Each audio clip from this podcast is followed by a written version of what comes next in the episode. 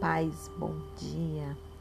Em Salmos capítulo 71, em seu verso 14, diz assim: Mas eu esperarei continuamente e te louvarei cada vez mais. Você já reparou que quando você está louvando a Deus, você se torna mais esperançoso? A esperança e o louvor andam de mãos dadas. Louve a Deus por alguma coisa agora se você estiver sem esperança, você ficará mais esperançoso. A esperança é uma escolha. Escolha a esperança continuamente em vez do desespero.